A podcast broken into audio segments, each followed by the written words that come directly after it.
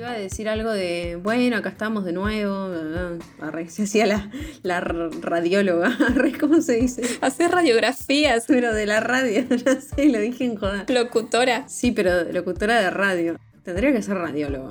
Ya está la profesión. Está ocupada.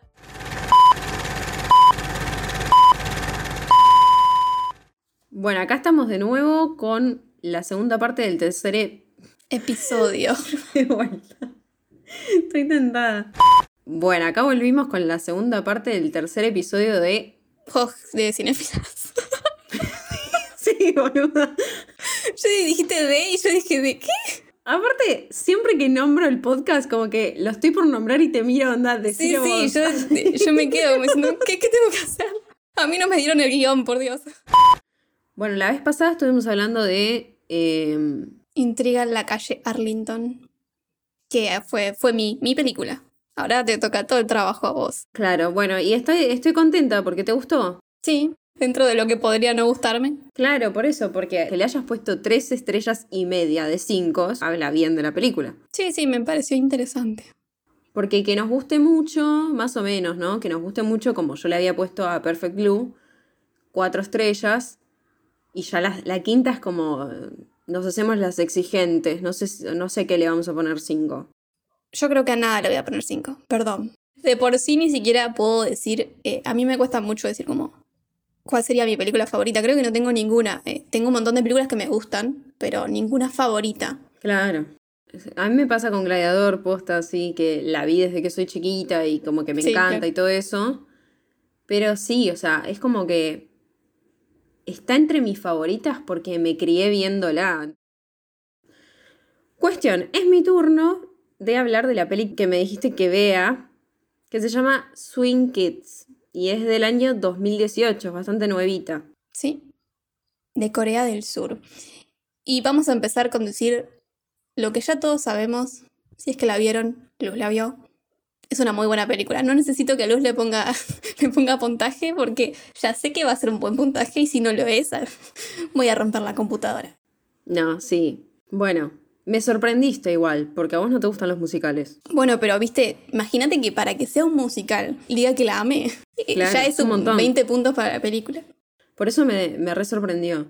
Eh, desde ya va a haber spoilers, así que si no Siempre. vieron la película, se curte, no mentira. Por favor, véanla. Además es una película bastante nueva, entonces da un poquito de pena que se la pierdan. Sí. Si es que no la vieron. Esta película Swing Kids es del año 2018 y está dirigida por Opa. Kang Eon Cheo.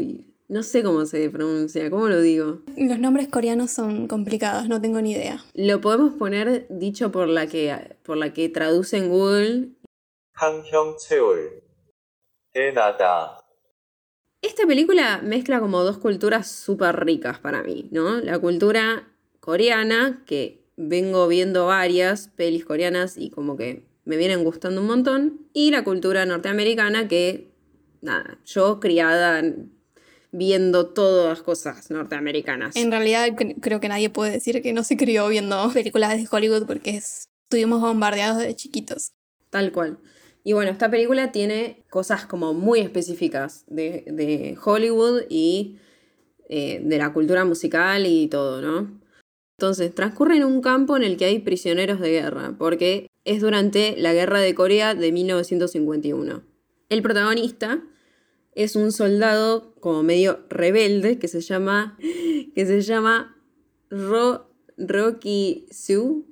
Rocky Su, no sé cómo se dice. Elegí un nombre y le decimos así todo el Bueno, es un soldado rebelde que le vamos a decir Ro, pero no es Rodrigo.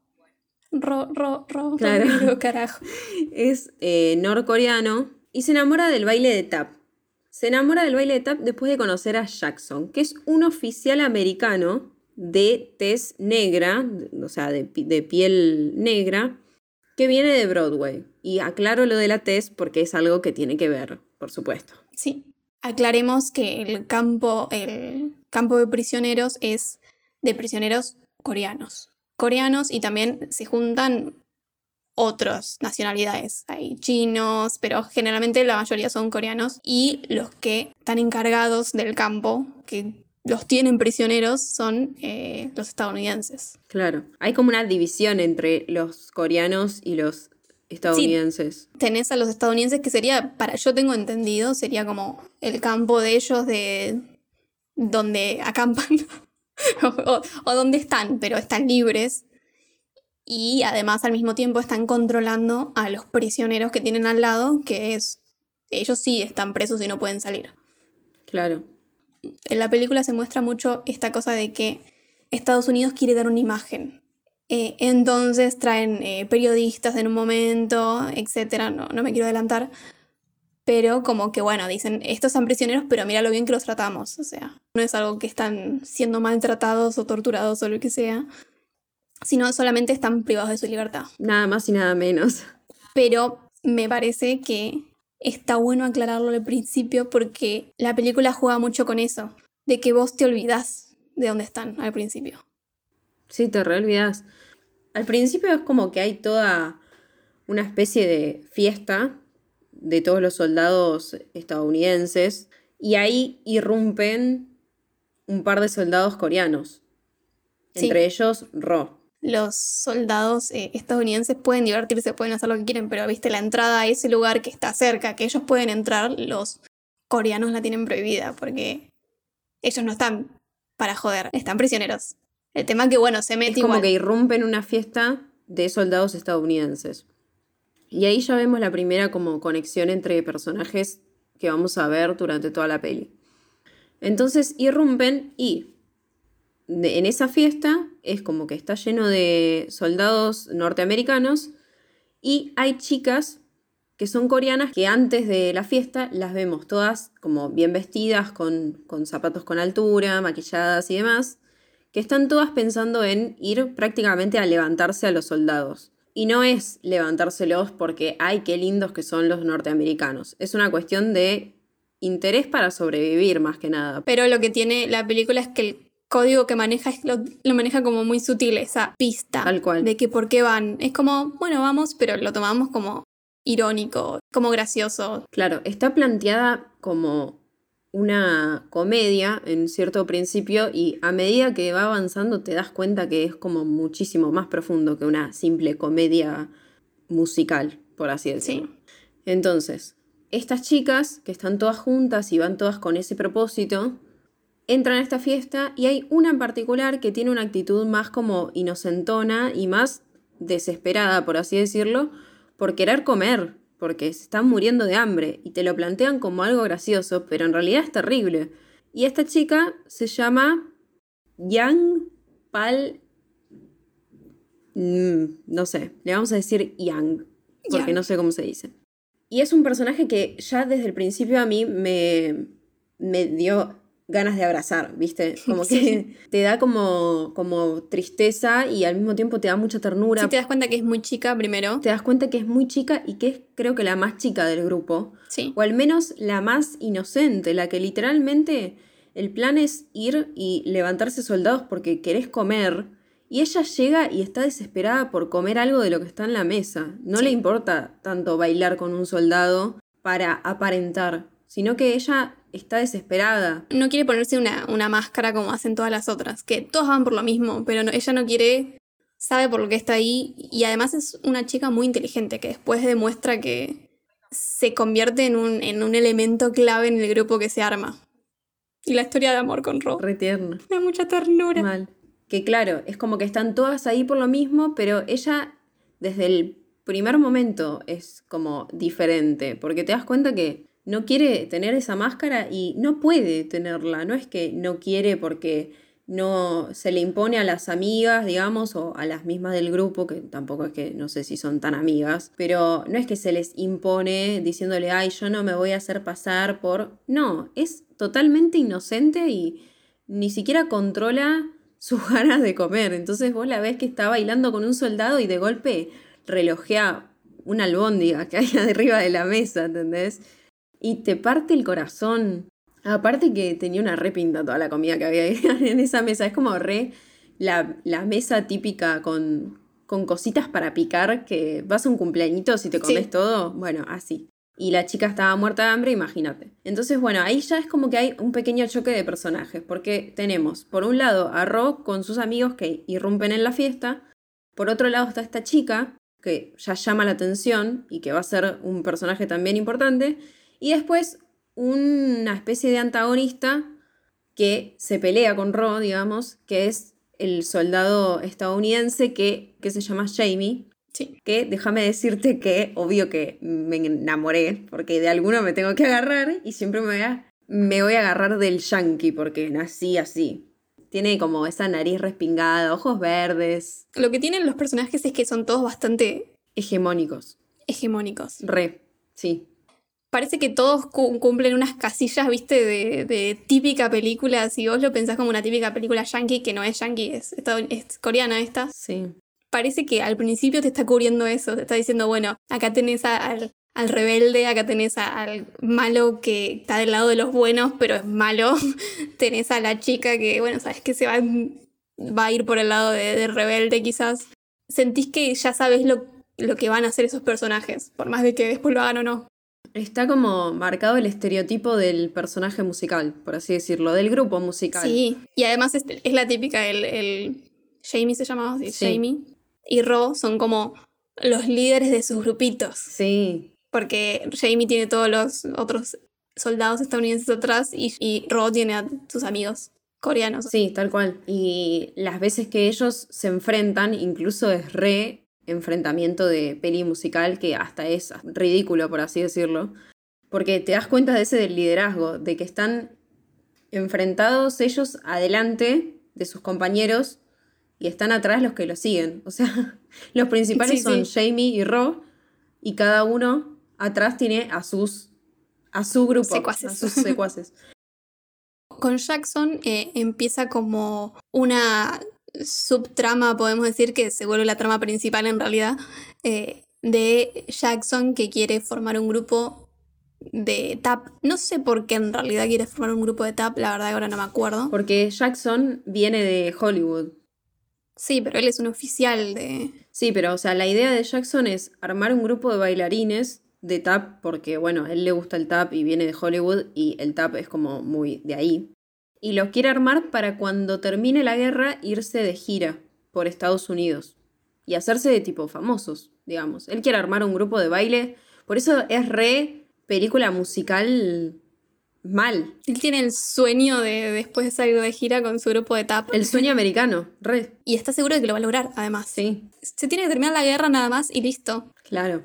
Nos vamos, nos vamos de gira por el mundo. Es como que el chabón está totalmente seguro. Incluso siendo que su posición, porque como dijimos antes, él es de tez morena, durante la película se lo remarcan porque por más de que tenga un estatus, eh, él es, Sí. es superior, es Sí, un sí, es superior tiene un a los alto. que están en el campamento. Y por más de que tenga un mando alto y en los militares se re respetan esas cosas, te das cuenta de que sus súbditos o los soldados y sobre todo Jamie remarcan un montón. Le dicen que por más de que los militares acepten eso, ellos como norteamericanos y su guerra contra la gente de color eh, no, lo, no lo aceptan y no respetan mucho su autoridad. Teniendo en cuenta que el año era 1951 porque fue durante la guerra de, Corre- de Correa. De Correa, de Correa del Sur y Correa del de Norte. Correa. Teniendo en cuenta que el año era 1951 durante la guerra de Corea. Estoy a punto de decir Correa de nuevo, pero mi cerebro se activó. Tengamos en cuenta que si hoy en día hay racismo en Estados Unidos, hay racismo en todo el mundo.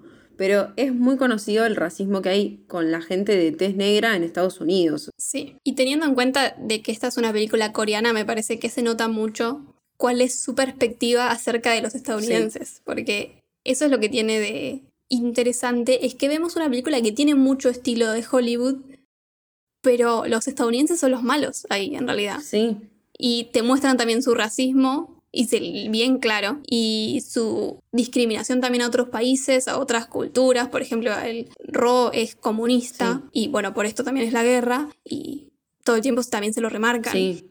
Es como que toman cosas de Estados Unidos artísticamente buenas y cosas socialmente malas. para representar. Como que te Sí. muestran cómo la sociedad de Estados Unidos, los militares, más que nada, digamos, tienen como ese quizás cerebro lavado de- patriótico y de, y de y soy el mejor. Sí, de que nosotros venimos acá a hacer el bien. Claro, nosotros venimos acá a hacer el bien y soy el mejor y vos sos inferior porque no sos americano y encima sos negro. Y además después te tenemos prisionero, pero te tratamos bien. Claro. Que después al final no es mentira, pero Tal cual.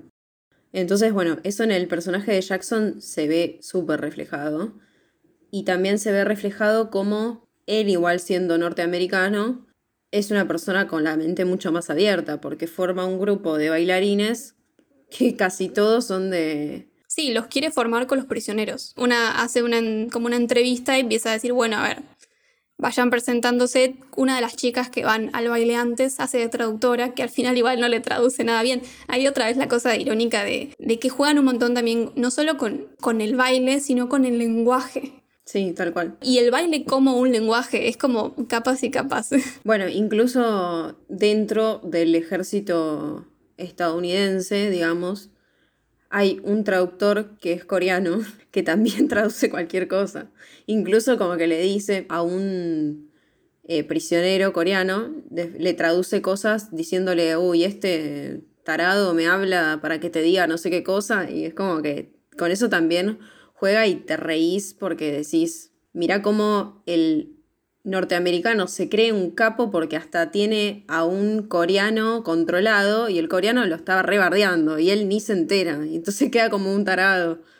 Pasa mucho eso porque muchas veces muestran como a los estadounidenses no saben otro idioma más que el inglés y a los coreanos siempre son los que saben un toque de inglés y los entienden y los boludean con eso. Bueno, ni bien arranca la película, yo soy re fan de los, eh, de los musicales, me re gustan y todo, pero tengo algo con los musicales que son tipo, High School Musical a mí no me gusta, por ejemplo. No sé por qué igual, la vi una sola vez en mi vida, capaz si la veo hoy en día digo, uy, está buena, yo qué sé. Sí. La verdad nunca le volví a dar otra oportunidad y sentí eso al principio, que era como re así la película, entonces Es un poco lo que te decía, es bastante, parece de escuela con la- los, los tipos de personajes así medio como jovencitos, lindos. hegemónicos y todo este tema musical, de batalla musical, de que están bailando, o sea, de que parece una joda, parece como si estuvieran en una escuela. Y la estética. Y la estética, pastel. Volvamos a, a la escena que decíamos de que están todas estas chicas caminando con, con, no sé, el taco aguja, todas maquilladas para levantarse a los soldados estadounidenses. Están tipo vestidas, una con un vestido amarillo, una con un vestido rojo, Sí. muy estereotipo musical. Entonces, cuando arrancó así, yo dije, "Mm, ¿qué onda esto? Me llamó la atención que él me recomiende esto, porque yo sé que a ella no le gustan los musicales. Yo dije, ¿qué onda? Y justo la película se me colgó. Entonces ahí me la rebajó y como que dije, uy, qué garrón. Bueno, entonces la retomo después de unas horas y lo que sentí en principio era, a ver si coincidís conmigo, porque justo la vimos juntas, por más que no es musical, sentí esto de que un paralelismo con otra película que abarca un tema súper serio, de una forma súper inocente y como re tierna, más allá de que no es un musical, Ya sé cuál vas a decir. Jojo Rabbit. tal cual. Me tuve como una regresión a Jojo Rabbit, que me- a mí me encantó. Y también el lugar, eso es lo que decíamos, bueno, esto podría, si lo hacemos en una escuela, podría ser quizás. Podés adaptar la historia de Swing Kids en una escuela. Pero el lugar es el que cumple el factor de que lo hace interesante, porque como viene después, la segunda parte de la película, es lo que te dice, che, la película es todo color de rosa o pasteles, pero el lugar siempre va a ganar. Por más de que lo hagamos cómico, irónico y todo lo que sea, se va a ir toda la mierda. Como pasar una parte en Jojo Rabbit. ¿Te acordás el, la depresión que sufrimos? No lo voy a decir. No, pero- bueno, y en- lo que me pasó con esta película, que la comparo con Jojo Rabbit, también es por esto de la estética. Porque viste que la ropa de Scarlett Johansson, la ropa del nene, los colores, todo da muy alegre cuando el contexto, en Jojo Rabbit, bueno, los que no la vieron igual no estamos spoileando, pero el contexto es en la época nazi, juegan mucho con este color rojo de la simbología y demás, y como que lo mezclan para que parezca como todo súper alegre y en realidad es un contexto espantoso. Y está esta ironía también, como acá en, en Swing Kids, que vos ves que, que hay como un odio ¿viste? Entre los coreanos y los estadounidenses y como que ellos se bardean, pero de una forma que vos te reís. Como en Jojo Rabbit es re irónico el papel que hace Taika, ¿es? Taika Waititi. Sí. No sé cómo es. Sí, el propio director. El propio director que, que interpreta a, a Hitler desde la visión del nene, que es algo fantástico para mí, ¿entendés? Sí, que vos decís, bueno, Hitler es complicado, ¿no? Pero lo logra hacer gracioso, te causa gracia, pero al mismo tiempo no sentís que está faltando como el respeto, ¿no? Claro, sí, sí. O sí, pero no sé, es como juega con una línea muy indefinida entre serio, entre cómico, irónico, entre, no sé. Y inocente, porque es la visión de un nene que le están lavando el cerebro. Y en Swing Kids parecen todos Claro, adolescentes. sí, tal cual. Al menos el principal y unos más. Sí, y la chica, la chica re, es, es una nena para mí, es literal una nena, es muy inocente. Sí, y lo que pasa es que con toda esta atmósfera que decimos, que es como medio cómica y que es eh, musical y todo esto, como que no te puedes tomar en serio lo trágico. Claro, Por más de que si su esta piba se está muriendo de hambre, pero al mismo tiempo después te causa, te causa gracia, Claro. porque es como está sí, construido. sí, es como está construido. Y eso es, eso para mí es muy difícil de hacer. Y está muy bueno. Entonces, eh, seguimos hablando de, de la película, cómo va avanzando. Jackson decide armar este grupo de, de baile, de tap, porque él baila tap. Es la típica también. Él está intentando formar un grupo de baile. Todos los que van a audicionar parece que son todos muy malos, no les gusta ninguno. Y después llega un chinito, Lo amo. que es un amor. Ya empieza, viste, como esta secuencia de ir encontrando a los personajes en los momentos como más raros, quizás. Porque encuentran al chino que hace un baile espectacular. Te morís de la Sí. risa. Otra vez el estereotipo de musical, de el Sí. gordito que baila gracioso, que, Sí, que re. es como que le pone toda la onda, pero no es tan talentoso quizás, y que encima se agita porque tiene sobrepeso. O sea, es el estereotipo de musical de que siempre están todos los lindos y hay uno que es gordito, o sea, no es estereotipo de lindo, por así decirlo, pero es gracioso, entonces uno lo quiere. Otra vez eso, Sí, que no se entiende muy bien en realidad porque está ahí, porque generalmente son todos coreanos los del campamento, pero bueno, parece que se vio metido en esa y además nadie lo entiende porque él habla chino, ¿no? Por más de que sean asiáticos, es complicado, son dos idiomas diferentes igual. Pero ahí aparece nuestra pequeña Yang. que es crucial porque todos la tomábamos de la nenita inocente, media que no sabe eh, bailar y que no sabe hacer nada, y de golpe te tira que sabe cuatro idiomas. Sí, sabe, creo que sabe coreano, inglés, japonés, chino. Entonces eh, quiere convencer a Jackson de que la contrate. Le dice, che, yo te dejo descuento, dame 3 dólares, eh, creo que por día, y te traduzco todos los idiomas. Y justo Jackson, bueno, eh, al chino es como el único que, que vio como posibilidad para su grupo en ese momento. Claro. Eh, entonces ya tiene al chino que además más adelante nos cuenta que baila porque quiere adelgazar, otra vez con esos estereotipos. Sí. Tiene a la chica que, bueno, lo termina convenciendo. Después aparece otro hombre coreano que lo único que quiere es encontrar a su esposa. Entonces él dice, bueno, si nos vamos a hacer famosos con el baile y vamos a ir por el mundo y vamos a, vamos a ser reconocidos, ahí va a encontrar a su esposa que la perdió durante la y guerra. que es una refugiada, ¿no? Por supuesto. Entonces, Como estaba todo el país, Claro. por más o menos. También eso es tragicómico, porque vos decís, me quiero hacer famoso para encontrar a mi esposa y decís que ridículo es, y al mismo tiempo es re triste, porque están separados por la guerra. Sí. Entonces, otra vez, esto de ese tanteo entre lo, lo gracioso que en realidad nos están tapando algo que es re trágico, que es re triste. Sí, y entre medio de eso tenés como los momentos cómicos del baile de, de que no se entienden porque unos hablan coreano, otro habla inglés, otro habla chino y tenés a la traductora, como que se van mezclando cosas, incluso en un momento cuando, como conoce a Ro Jackson, es que Ro estaba limpiando ahí mientras ellos practicaban, ya se estaba formando medio el grupo. eh, Jackson ve esa pasión por la música que tiene Ro porque todo el tiempo como que les llama mucho la atención todo lo que es musical y y los movimientos y todo eso, y lo quiere convencer, le dice, bueno, a ver, ¿qué puedes hacer?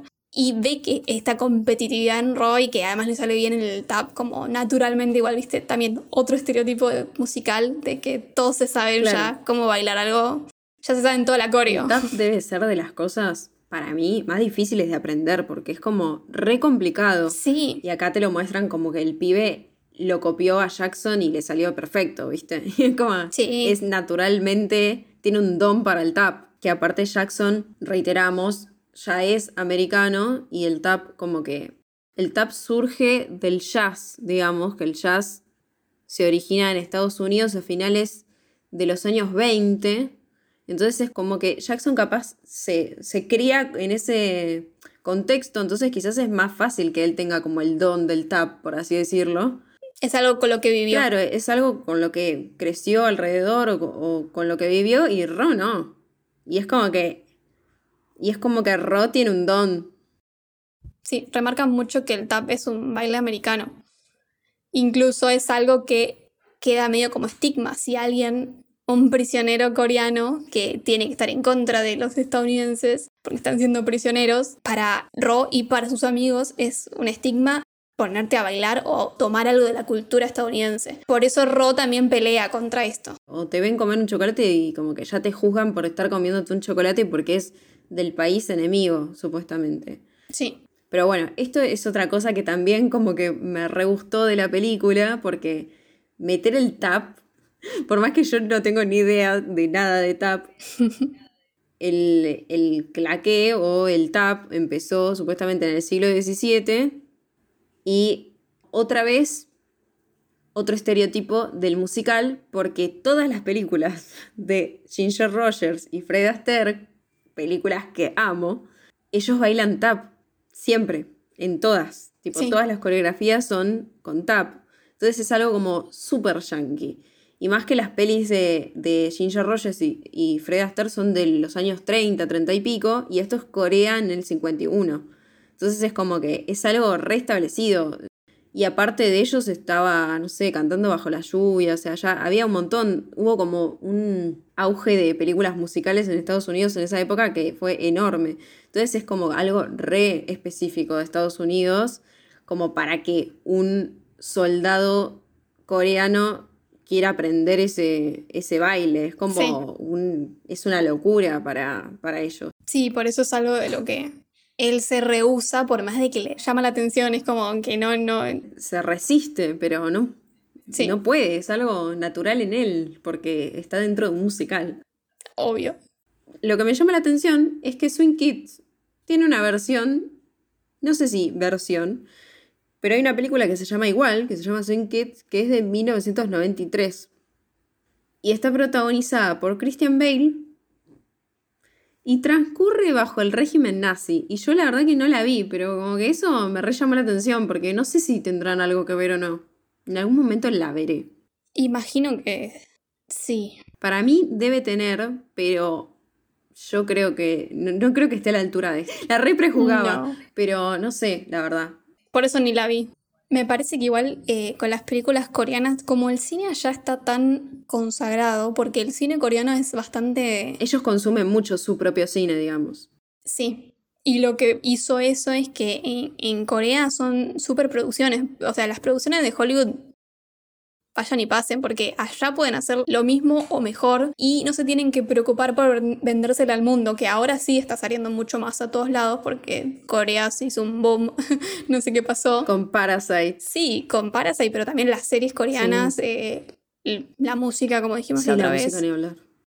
Por más de que vendan un montón al mundo, ellos no tenían problemas porque su propia gente compraba su propio cine. Y yo una vez leí en un lado que dicen que tipo las, no sé, de las 10 películas más taquilleras de la historia en Corea, una quizás es estadounidense, todas el resto son coreanas. Y eso, por ejemplo, para dar un ejemplo, tipo en, acá en Argentina, creo que es al revés. Es tipo, Sí. son todas, son todas estadounidenses y tenemos una argentina, que seguramente es, el secreto, de sus ojos. Sí. Re. Y eso hace que si vos tenés asegurado tu mercado interno, entonces el, el Estado pone mucho más para la producción. Eh, al menos en Corea del Sur, en Corea del Norte sabemos que todo está todo restringido. No sabemos mucho de Corea del Norte. Bueno, entonces como que termina consagrándose bien, formándose este grupo de baile. Sí, que Ro igual queda medio un estoy pero no estoy, porque sigue en Claro. conflicto consigo mismo. También tiene la presión de su nacionalidad, por así decirlo. Sí. y todo eso, entonces él está como entre mi pasión es el baile, me encanta este grupo, porque te das cuenta que al principio no quiere saber nada con el grupo, incluso hay como una competencia con Jackson de, mira, yo estoy a tu altura o soy mejor que vos, y después se empiezan a llevar bien. Porque además el grupo ese es como justamente un grupo de inadaptados. Claro. Porque tenés a un oficial negro estadounidense que con todo lo que eso conlleva, tenés a un chino que cayó en un campamento de una guerra coreana, tenés a, al otro, que no me acuerdo el nombre, ¿cómo se llama? El que busca a la esposa, que lo tildan de, de traidor porque parece que en el grupo de, de Ro, que son los comunistas, este, este tipo peleaba, o sea, como que peleó para el otro lado o algo así. Claro. Y a esta chica que es una chica que fue ahí, que ni siquiera es prisionera, pero va ahí como a trabajar, pero es raro, no sé, es como todo un grupo de gente que los une la pasión para el baile. Y esta chica que encima, más adelante, después vemos que ella como que, bueno, se abrió, se abrió su propio camino de supervivencia, haciendo este trato con Jackson de, bueno, yo te, te traduzco tal cosa y no sé qué. Entonces ella como que se aleja de su grupo del principio, de, con todas esas mujeres.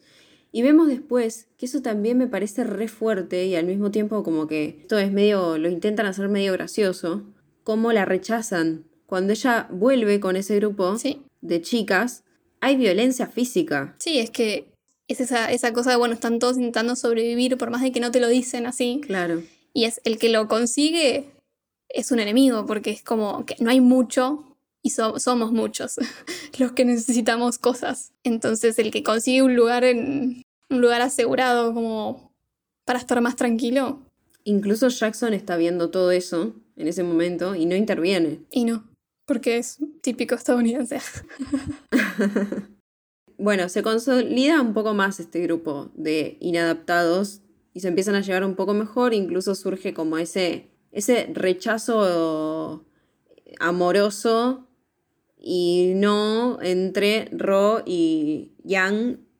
Es como que hay un coqueteo ahí que no se termina de concretar, parece, y medio que al principio es obligado. En esta, está como esta especie de duelo entre el grupito de Jamie y el grupito de Ro. Un duelo que parece que se van a matar a piñas y yo dije, uy, no, acá se pone Se re heavy", pudre. y se ponen a bailar tipo Sí, sí. batalla de breakdance, casi. La típica O sea, de unos empiezan, eh, los otros terminan y a ver si- que no sabes quién gana, porque ¿cómo carajo sabes quién gana ahí? Es súper subjetivo de nadie.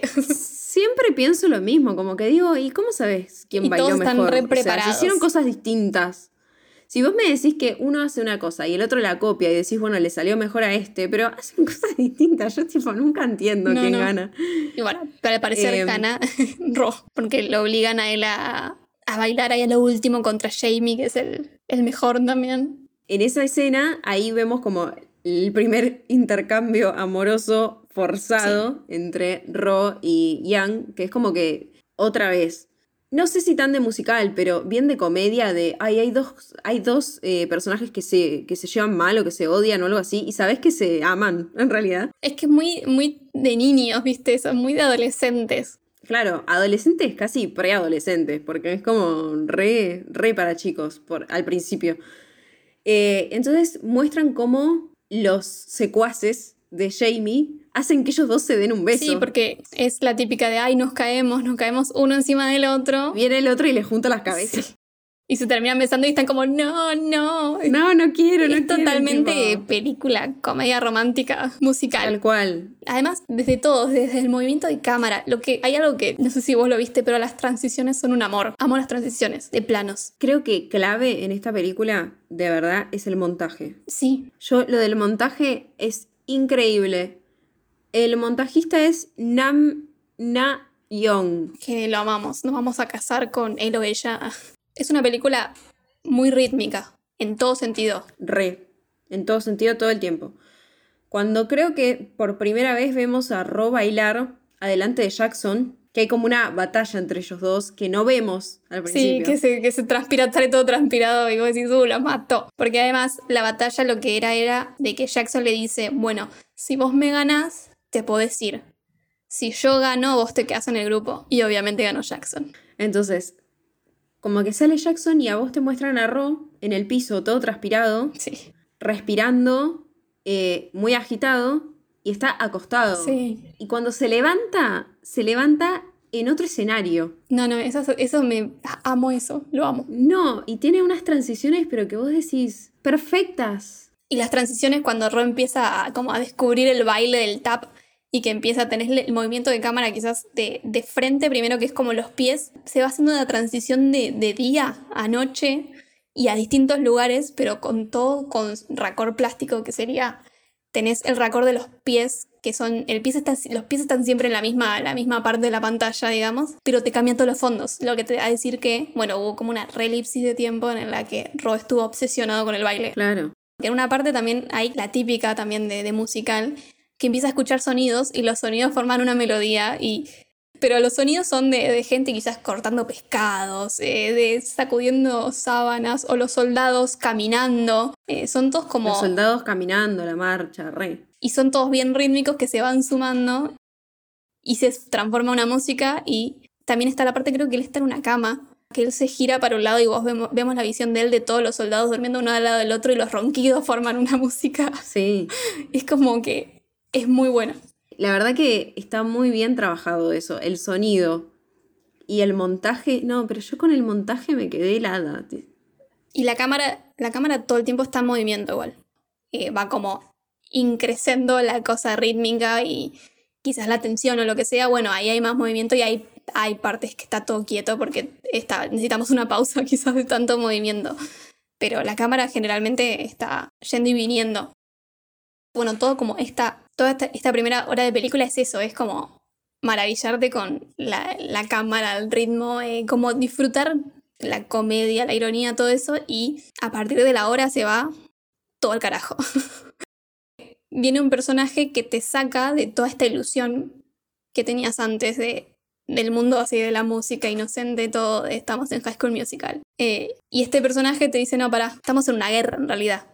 Que se llama Black Marketeer, o por lo menos así le dicen, que el actor es Lee Dong-young o Ai Tong-young, y espero estar diciendo algo parecido a cómo se pronuncia. Este soldado lo toman como prisionero porque viene del campo de batalla, digamos, y viene sin eh, extremidades. Sí, no sé si tiene un... Sin un brazo y sin Sí, una pierna. Tiene una pierna y un brazo. Y no solo te corta la imagen de, de los colores pasteles, los vestidos acampanados, los zapatos de... Porque Jackson le da zapatos a cada uno de ellos, zapatos de tap, que son los típicos blancos y negros. Sí. Te saca de todo ese contexto para mostrarte a una persona que le falta un brazo y le falta una pierna y es como impactante, es muy chocante porque como que rompe con, con todo lo, lo lindo para mostrarte al, algo trágico, porque es como un personaje que viene lleno de odio, lleno de, de querer Sí. venganza, entonces te saca totalmente de, de ese contexto musical y tierno y inocente que, que tienen estos personajes que son como más jovencitos.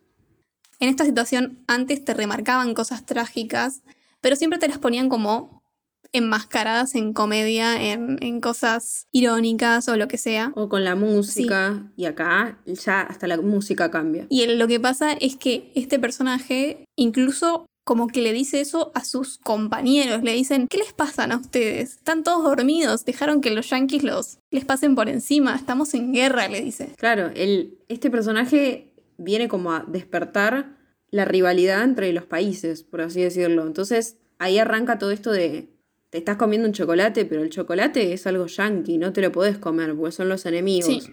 Hasta ahora no habíamos visto ninguna, nadie que mate a nadie, o sea, quizás se veía insinuado en cosas.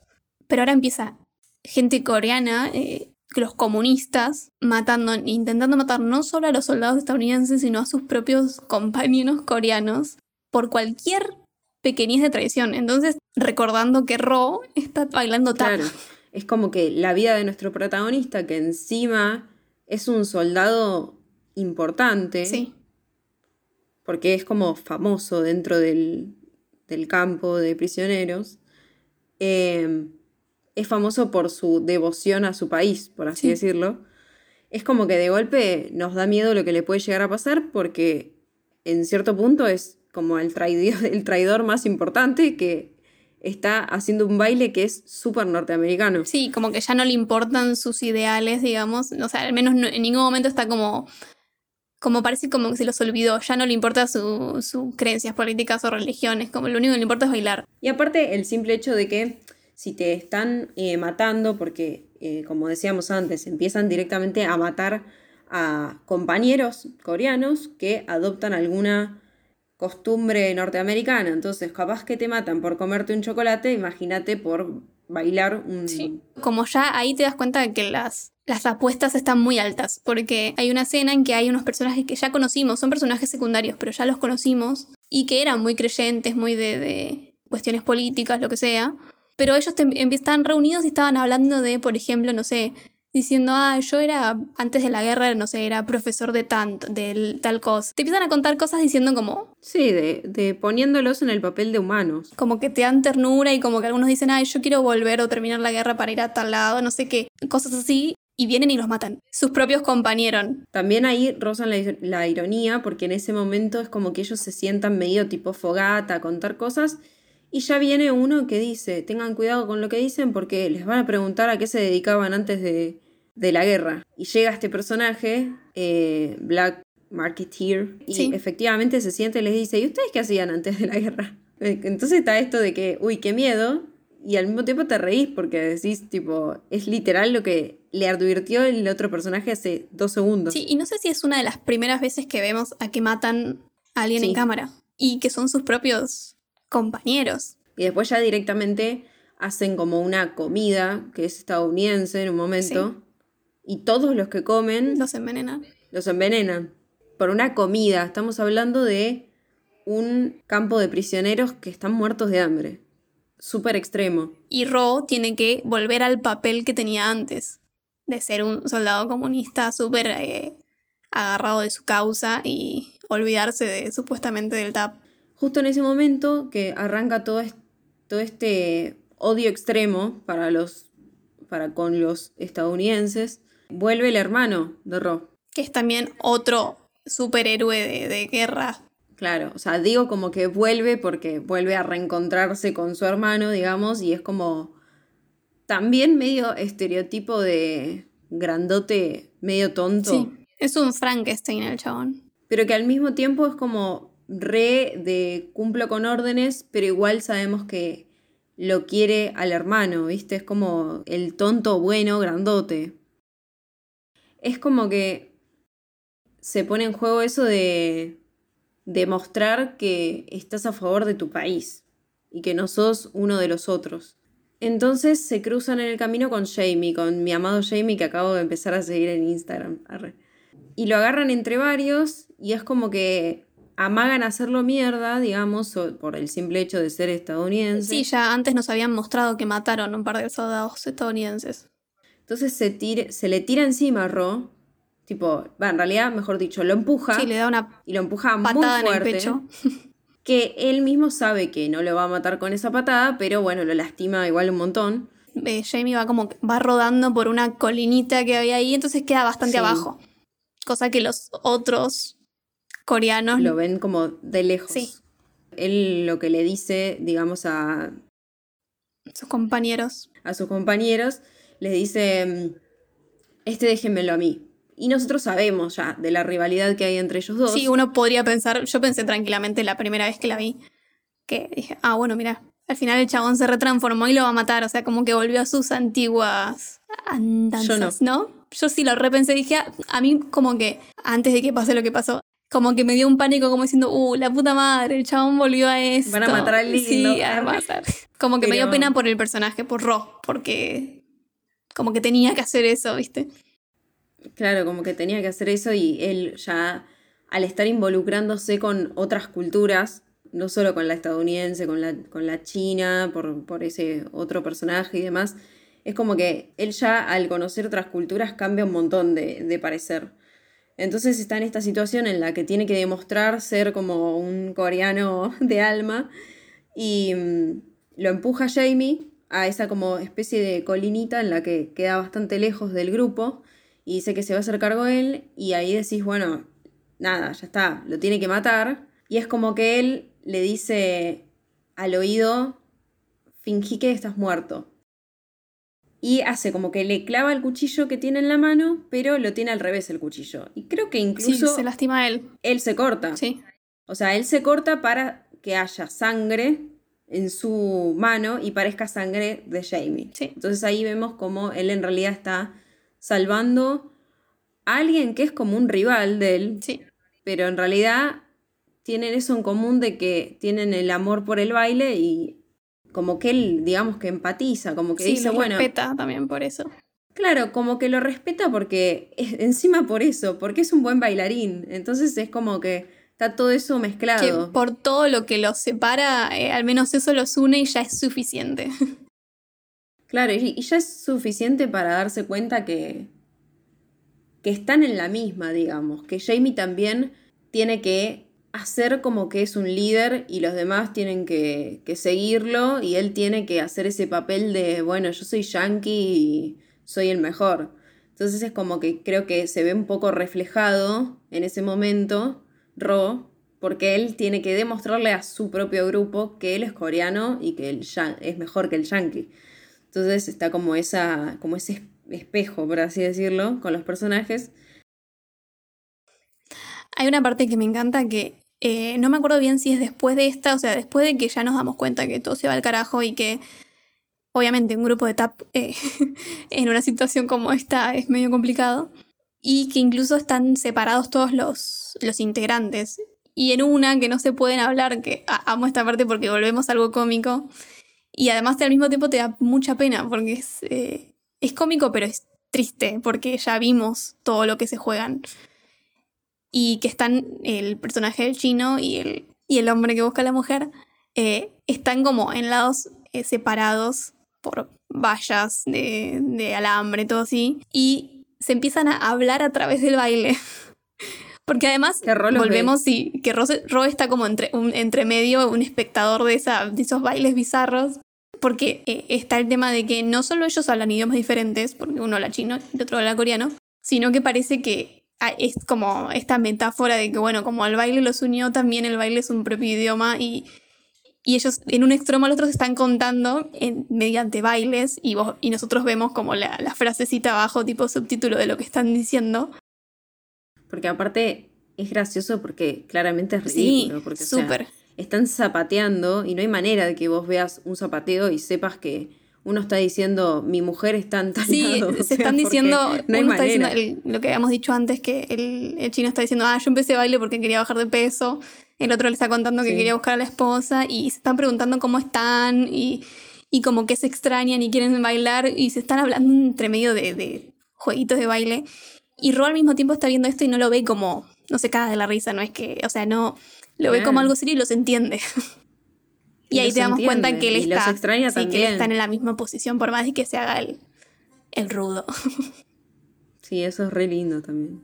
Y después, ya podríamos ir como al final, donde todo va en crecimiento, ¿no? Porque seguimos teniendo quizás esas escenas cómicas, todo esto, Cada vez es pero más fuerte todo lo que pasa y las imágenes Sí. son muy fuertes. todo lo, lo malo empieza a apoderarse de todo lo, lo que nos causó gracia antes.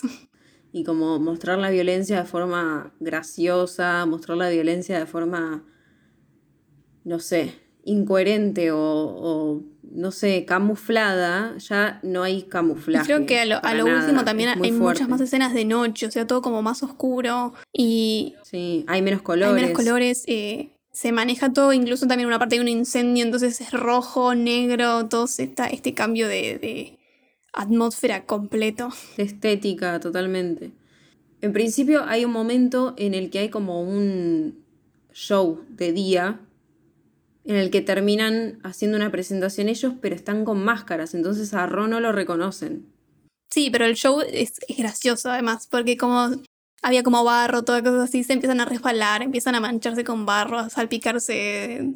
Bueno, eso es típico de, de los campos, eh, yo que amo las pelis bélicas y demás, como para alentar a los soldados y todo, se hacen como shows en los que por lo general llevan mujeres, ¿no? Pero siempre hacen como shows graciosos y demás, no sé, capaz me remite a Capitán América. el- estaba el, grupo de jazz y el, el militar este importante quería disolver el, show- el, el grupito que estaba armando Jackson ya, pero después de esta presentación y que justo había mucha prensa, mucha gente que sacó fotos, mucha gente del mundo, de Estados Unidos, de lo que sea. Entonces, bueno, no podía hacer nada ya, como que en eso lo ataron de manos, diciendo, eh, tengo que apoyarlos.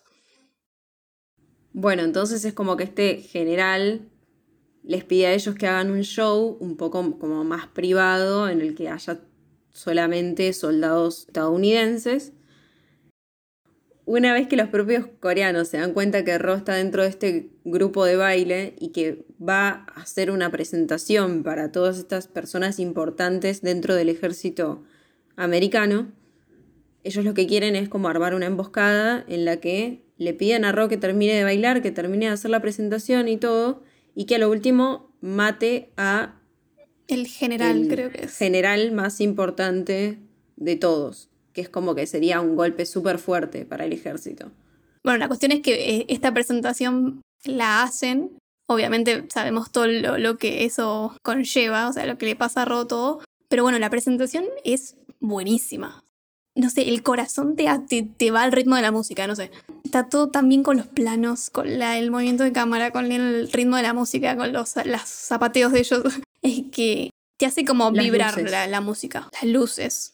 Ellos finalmente se presentan como los Swing Kids. Sí, es la primera vez que vemos el título.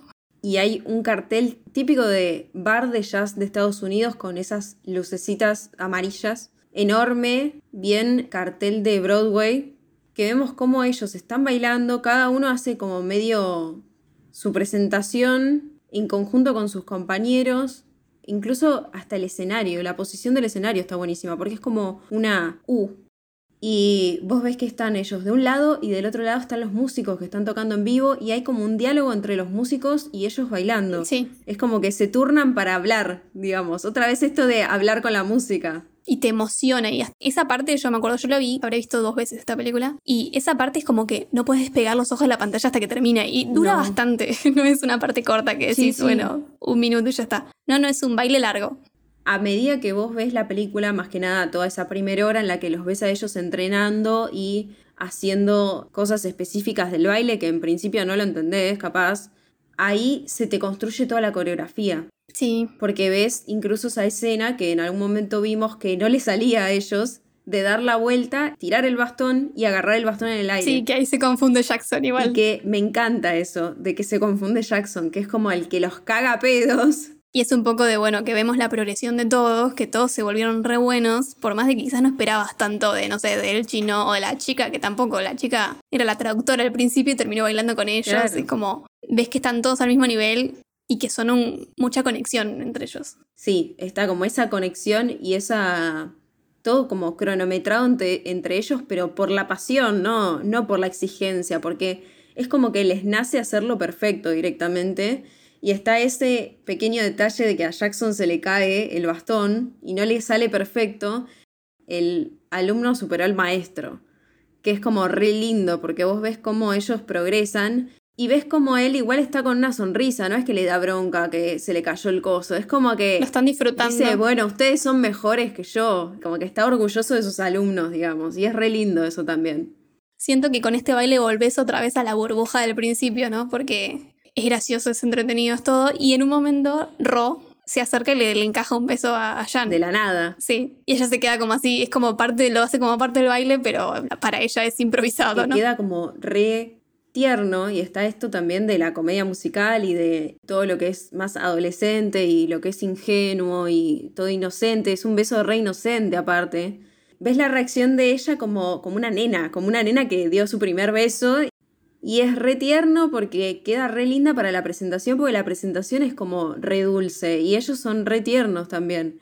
Y aparte se consagra eso de que ya nos dábamos cuenta que cuando no te llevas tan bien es porque te re gusta, o por lo menos es lo que nos quieren decir.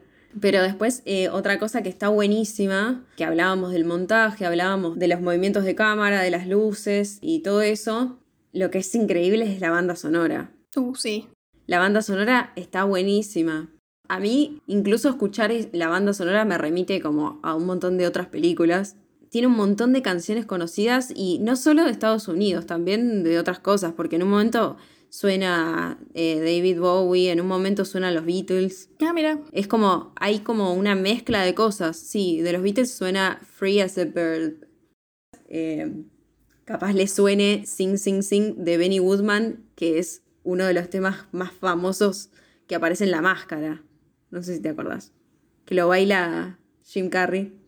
Sí, seguramente si lo escucho me lo acuerdo, pero por el nombre Bueno, no. una de las presentaciones que hace Jim Carrey cuando se pone a bailar y, y baila con Cameron Díaz, digamos, es esa. Entonces, como que yo la estaba viendo y más allá de que sé que no salió de esa película, sino que es una canción muy conocida de, de jazz, es como que dije la máscara, ¿viste? Como que se me vienen un montón de cosas a la mente. Incluso en un momento, antes de que ellos hagan esta presentación increíble, porque la presentación que hacen ellos como Swing Kids no es solo que presentan ellos el show, sino que adelante de ellos hay otros artistas, digamos, pero que te muestran muy poquitito. Y te muestran, por ejemplo, a una chica que toca el violín, toca una canción con el violín de una película en la que se hunde un barco. Ah, Titanic, posta. Sí. Ni bien la escuché dije, "Ah, Titanic. como, tengo el cerebro relavado. justo pero para la situación también creo que va. esta, esta canción es justo tipo, ¿viste la triste? Esa que es como... Tan, tan, tan, tan, tan, tan. Claro. ¿No te suena? No, No. no sé tararear. No, viste que tararear es más difícil de lo que parece, igual. Yo sé que es que la estoy tarareando A mí me bien. pasa lo mismo, viste que en tu mente lo tenés re claro, pero no lo podés Sí. traducir. No, sabemos el idioma de la música. Me desespera.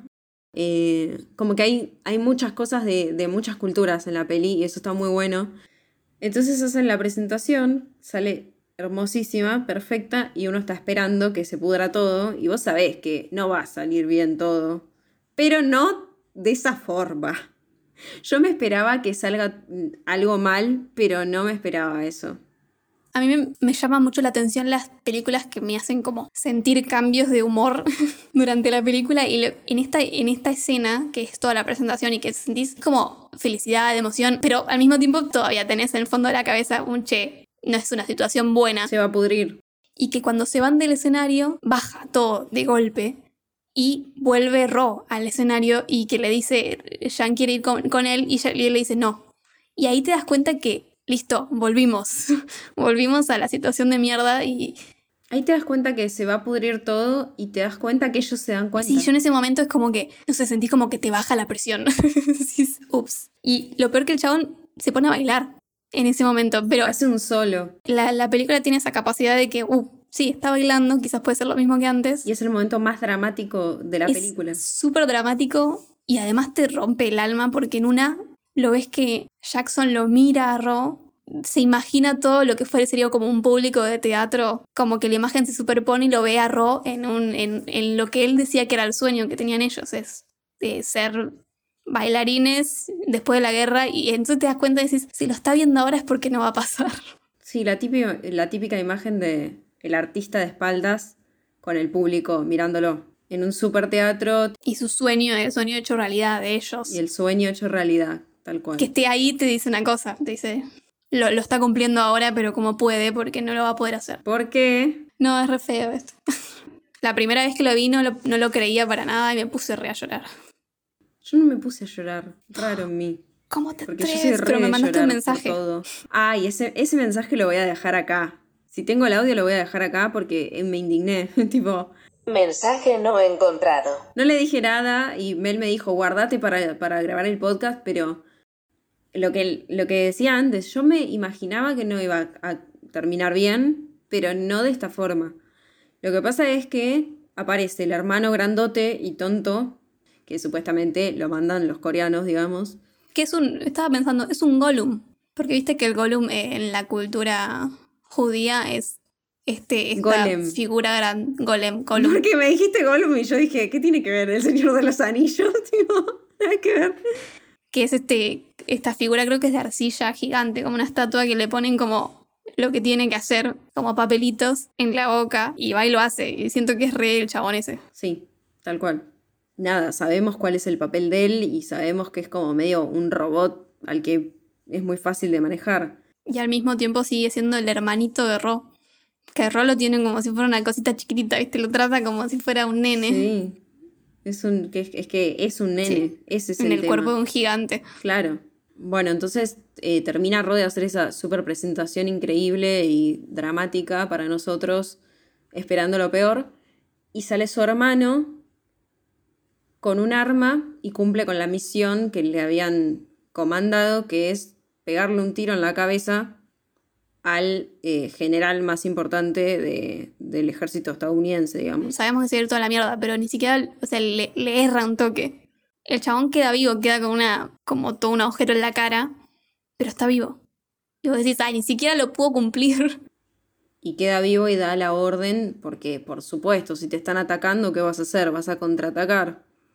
Entonces, eh, sin distinción de nada, él dice, bueno, mátenlos a todos. Es como que parece un plan, más allá de que Jackson no tenga nada que ver, parece un plan de todo el grupo. De decir, terminamos la presentación, vos haces esto y después sale tu hermano y los caga a tiros. Sí, Entonces, es que igual era, era una cosa así. Y volvemos a la, la cosa de que ellos son prisioneros. Ya está, no, no, valen, no valen mucho por más de que nos hayamos encariñado. el más importante tiroteado da la orden de que los maten a todos. Y en tiro va, tiro viene, se come un tiro mi chico. Jamie. Y bueno, se acercan a nuestros tres bailarines. Jackson eh, sigue siendo norteamericano, ¿no? Por- obviamente a él no le van a disparar. Así como así. Claro. Y entonces Jackson quiere proteger a, a Ro. Ro quiere ir corriendo a, buscar al hermano porque ve, que lo están cagando tiros al hermano, el hermano cae arrodillado, le dan un tiro en la cabeza, que ya está muerto obviamente, pero Ro quiere ir a correr a él. Y Jackson lo retiene porque si sale lo van a matar a Ro. Entonces se lo pone atrás escudándolo y tiene todos los, unos par de soldados eh, estadounidenses adelante diciéndole que se corra, que, o sea, intentando, él, él intentando negociar, como diciendo, no, él es parte de mi grupo, no lo pueden matar, no sé qué, pero los soldados tienen una orden que es matarlos a todos los coreanos que vean.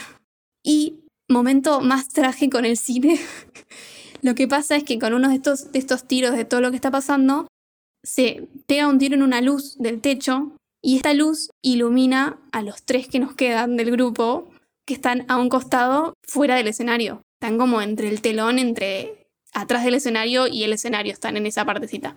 Y los ilumina la luz a Jan, al chino y al... no sabía los nombres de los otros.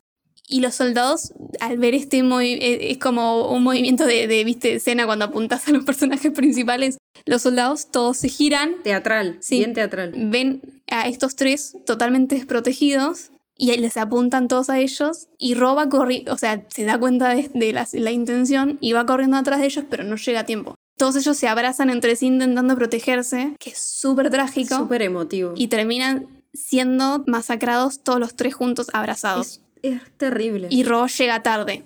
Eh, y una vez que Ro, bueno, va ahí los toca llorando, a ver, como que intentando que se levanten. Y vienen los soldados y Jackson quedó separado otra vez porque él, él lo estaba protegiendo a Ro. Ro salió corriendo atrás de los otros y ahora lo están teniendo a Jackson, cosa de que ya no lo puede proteger. Y uno de los soldados agarra con una ametralladora, manda todo como una seguidilla de tiros por donde están las piernas de Ro. Y Ro cae arrodillado. Cuando a Ro le pegan los tiros en la pierna, muestran que él está como cayéndose, porque por supuesto te están pegando un tiro en la pierna, te vas a caer. Y cae de rodillas, y cuando cae ro- de rodillas son las rodillas de Jackson que se tira al piso a llorar. Ah, mira, ¿sabes que no me di cuenta de eso? ¡Wow! No, las transiciones de esta película, juro que son mágicas. Dije, no puede ser, porque aparte es como, no te das cuenta, No. ¿entendés? Que son las piernas de Jackson. No, bueno, a mí se me pasó. Porque es re continuo. Caen las piernas de Ro y, y de golpe Jackson, llorando. Y es re trágico y es re triste. Y es re triste que le peguen tiros en las piernas, obvio, porque es como. No vas a bailar nunca más Mal, en tu ya vida. está, ya se le rompió el sueño completamente. Además, el Claro. chabón está destrozado, se le murió todo lo que le importaba. y lo loco es que también juegan con esto de que nosotros no terminamos de ver qué le pasa a Ro. Porque después cortamos con Jackson, que bueno, Jackson obviamente salió vivo, yéndose del campamento y que una luz le, le pega la cara y mira para un costado y era el reflejo de uno de los zapatos de Tap que estaba en, en una fila de, de cuerpos tapados con una sábana, pero bueno, quedaba al descubierto el zapato de Tap. Pero bueno, tampoco sabemos de quién es ese cuerpo, es alguno de los tres. Y bueno, y después está la, la secuencia final.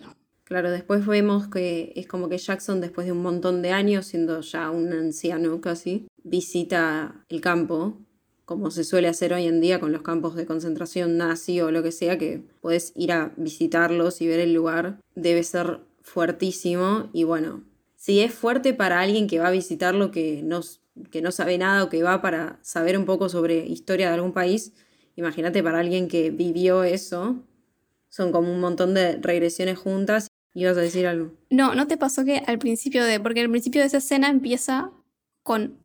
Vemos un autobús entrando en una parte X, que bueno, es, eh, después nos enteramos que son estos campos como atracción turística ahora. Y lo primero que vemos es, son unos pies bajando del, del autobús. ¿Pensaste que era Sí. Ro? Además porque bajan con bastón. Yo te juro que las dos veces que lo vi, incluso cuando la segunda ya sabía que no era, me pasó lo mismo. Pensé que era él, digo, ah, porque te quedas con la incógnita de qué le pasó. Yo sabes que no. Me contradecís no, todo. no, no, es que yo, yo pensé que era Jackson, mira. pero no me acuerdo por qué. No, no, no lo muestran a él grande ya en otra parte. La primera toma es el autobús llegando y después unos pies bajando del autobús, que son unos pies de hombre grande, te das cuenta. Y el bastón. Y en la película antes no muestran a, No. A Jackson en ningún momento viejo al principio ni No, no. nada. Ah, bueno, no sé por qué, pero yo me imaginé que era Jackson. Es que tampoco sé si es que esa es la intención, de mostrar los pies, cosas de que te dé la duda de si es Ro o no. Sí, para mí es, es la intención. O sea, más que te muestran un bastón que decís, bueno, por lo menos volvió a caminar, no debe volver a bailar, pero claro, vos decís, quiero tener esa esperanza de que, de que el protagonista sobrevive y no sabés. No, no, me queda ahí la incógnita. Pero bueno, finalmente es como que Jackson entra al lugar en donde ellos ensayaban y ahí vemos la batalla. Sí, Eh, el lugar como que lo remite a ese momento en el que ellos eh, están viendo si Ross se une al grupo o no. Ahí vemos que espían sí. sus compañeros. Sí, es como que todos los personajes que les guardamos mucho cariño, los vemos de nuevo y por más de que incluso es graciosa esa escena, como que vuelve al mismo código de gracia del momento en que fue hecha, digamos, en- temporalmente, pero no te da más que nostalgia y tristeza, Y porque sí, es re triste. te rompe el corazón. Que digo, qué película hermosa, pero me arrancaste un pedazo de alma, o sea.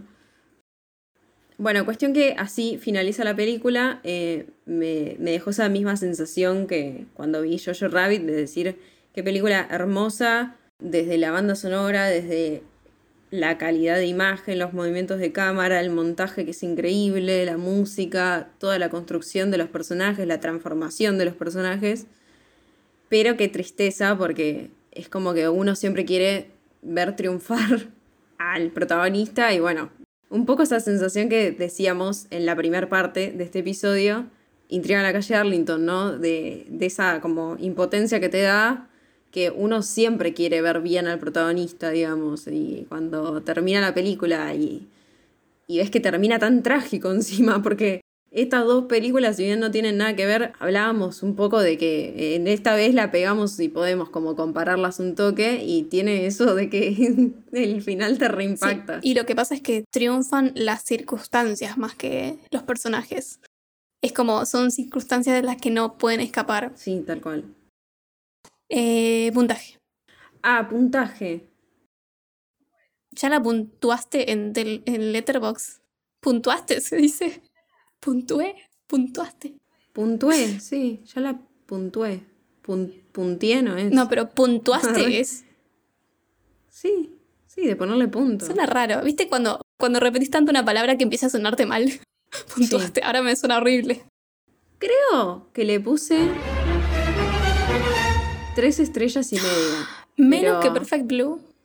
Es que eso te iba a decir, es como que en un principio no conecté tanto con la película, entonces como que me, con- me costó engancharme y Igual demás. porque también estás culpando tus circunstancias. Habla, unía todo, Sí, ¿viste? sí. Que te, te Re, mal internet. Pero podría ser, pero podría ser tranquilamente cuatro estrellas. Está muy buena, está muy bien hecha. Sí. Bueno, la película que te iba a hacer ver, esta vez no, va- no va a ser asiático. Vamos, arre. No, mentira. No me, no me quejo. Eh, el otro día hablando con mi hermana, que estábamos hablando del podcast, Hola, Vane. Hola. Y esta película, eh, cuando éramos chicas, la teníamos en VHS y la veíamos todo el tiempo. Mi hermana la ama, la amaba antes, la amaba ahora. Seguramente ya sabe de qué película estoy hablando. Que tiene un muñeco que tiene un nombre de un personaje de la película. Cuestión, es de 1986, dirigida por Jim Henson y se llama Labyrinth. Laberinto. Ay, no te la puedo creer. ¿La viste? No la vi. Ay, amo esta película. Está eh, Bowie. Estuve a punto de verla ayer. ¡Posta! Sí, estuve a punto, pero tengo la impresión de que me va a gustar. Y te juro que siempre dije, la tengo que ver. Bueno, de nada. Y se me cruzó ayer por la cabeza que, que, no, que no la había visto. Estoy muy emocionada por la película que te voy a hacer ver. Ay, no. Creo que ya sé de dónde vamos. No importa, dale, seguí hablando. Estás en lo correcto Oh, no. de lo que estás pensando. Que tiene que ver con mi nombre en Instagram. Pero esta película la vi ayer. Por primera vez en mi vida. Ah, ok. Te sorprendí. Esta película dura, me vas a amar, una hora 17 minutos. Es una película animada, es una coproducción estadounidense-japonesa. Esta peli es una aproximación a un universo que amo Sí. y va a evitar que tengas que ver una trilogía. Ah, bueno, genial. No esa trilogía que estás pensando, Ah, porque esa trilogía que estás pensando, quiero que veas aunque sea la primera y después ves. Pero eso para otro momento. Quiero que veas la versión animada, que es la segunda adaptación del libro de Tolkien.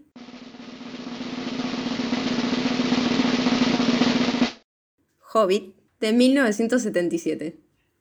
Interesante. O sea que no tendría que ver las películas de Hobbit. No, eh, bueno, nada, llegado el momento lo hablaremos. Pero para mí fue algo re nuevo porque realmente yo sabía que existía, pero nunca la había visto. Y, y la vi ayer y me pareció re dulce y al mismo tiempo es re turbia. Está buena esa combinación.